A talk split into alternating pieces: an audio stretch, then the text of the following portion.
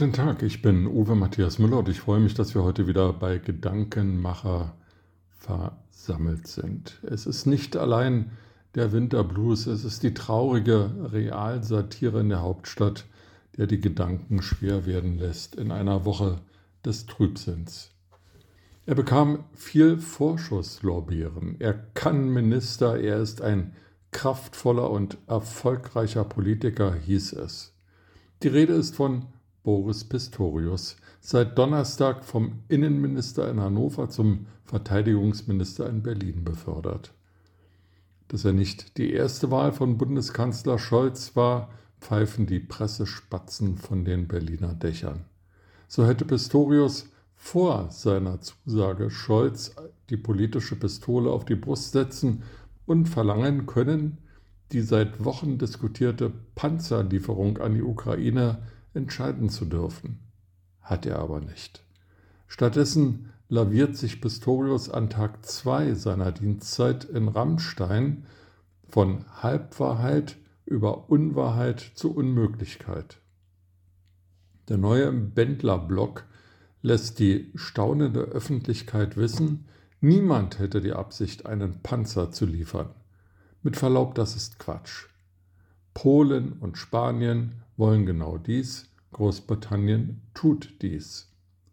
Dann plaudert Pistorius noch, alles müsse genau überlegt sein. Okay, wie lange braucht es dafür? Wie viele Ukrainer müssen noch sterben? Wie viele Ukrainerinnen müssen noch vergewaltigt werden? Wie viele Kinder müssen noch entführt werden, bis die Herren Scholz und Pistorius entscheiden können?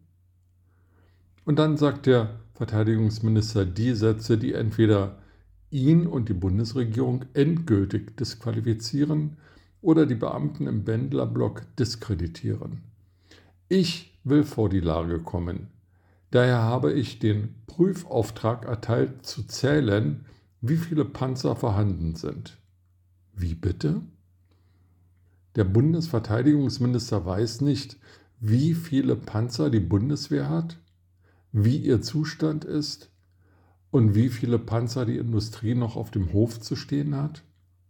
Das klingt so unglaublich und unglaubwürdig, dass man sich darauf gar keinen Reim machen kann.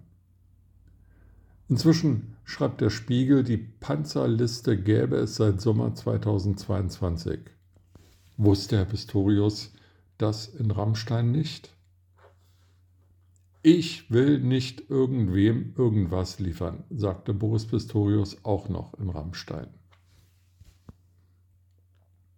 Offensichtlich ist die lamoyante Schlampigkeit in Berlin nicht nur ein Problem der unfähigen Christine Lambrecht gewesen. Weder im Bundeskanzleramt noch auf Sachbearbeiterebene in der Stauffenbergstraße scheint man über die tägliche Mittagspause hinaus zu denken. Welche Reaktion dieses Schwurbeln, diese Inkompetenz in den 49 Hauptstädten der Staaten, die noch in Rammstein vertreten waren, auslöst, kann sich jeder vorstellen. Diese Bundesregierung tut nicht alles, um den Krieg in der Ukraine so schnell wie möglich zu beenden. Warum? Vielleicht wäre es falsch, Panzer in die Ukraine zu liefern dann soll es auch klar und deutlich gesagt werden.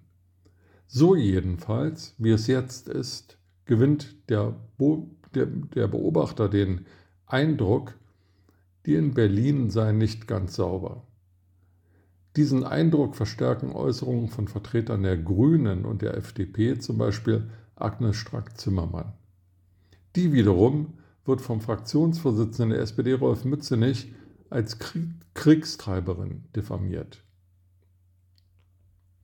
Warum lassen FDP und Bündnis 90 Grüne den Zauderkanzler gewähren? Kritik am Zaudern des Bundeskanzlers gibt es genug. Es gibt aber keine Handlungskonsequenzen. Was ist aus dem legendären Satz des FDP-Chefs Christian Lindner geworden, lieber nicht regieren als schlecht regieren? Gilt dieser Satz in Kriegszeiten nicht mehr? Welche Bedeutung misst die Völkerrechtlerin Baerbock der feministischen und wertebasierten Außenpolitik wirklich zu? Diese Bundesregierung schadet dem Ansehen Deutschlands. das ist verschmerzbar. Nicht zu entschuldigen ist, dass durch das Zaudern und Lavieren der Bundesregierung jeden Tag mehr Menschen zu Schaden kommen. Das muss aufhören, jetzt. Die Silvesterkrawalle ohne Folgen. Der Bundestag debattierte über die Silvesterkrawalle in Berlin und deren Folgen. Die 70 Minuten waren offensichtlich nur eine Pflichtveranstaltung ohne Anspruch auf Substanz. Das zeigte sich nicht nur an den alten Argumenten, die erneut ausgetauscht wurden, dies zeigte auch die Rednerliste der Unionsfraktionen, die die zweite und dritte Garnitur in die Diskussion schickte. Die Grünen immerhin ließen die Familienministerin Lisa Paus reden. So, liebe CDU-CSU, gewinnt man keine Wähler und auch nicht das Vertrauen der Lokalpolitiker und der Beamten. Der Ball rollt wieder. Nun spucken und rotzen sie wieder, ständig und auch in Großaufnahme im TV. Die Bundesliga startet in die Rückrunde und die Bling-Bling-Rumpelfüßler stolpern übers Grün. Dazu zündeln die Hooligans Pyrotechnik, was auch keiner verhindert. Wem das gefällt, der kann jetzt bis ins Frühjahr beobachten, wie der FC Bayern wieder mal Meister wird und die üblich verdächtigen Paternoster-Teams in die zweite Liga rutschen.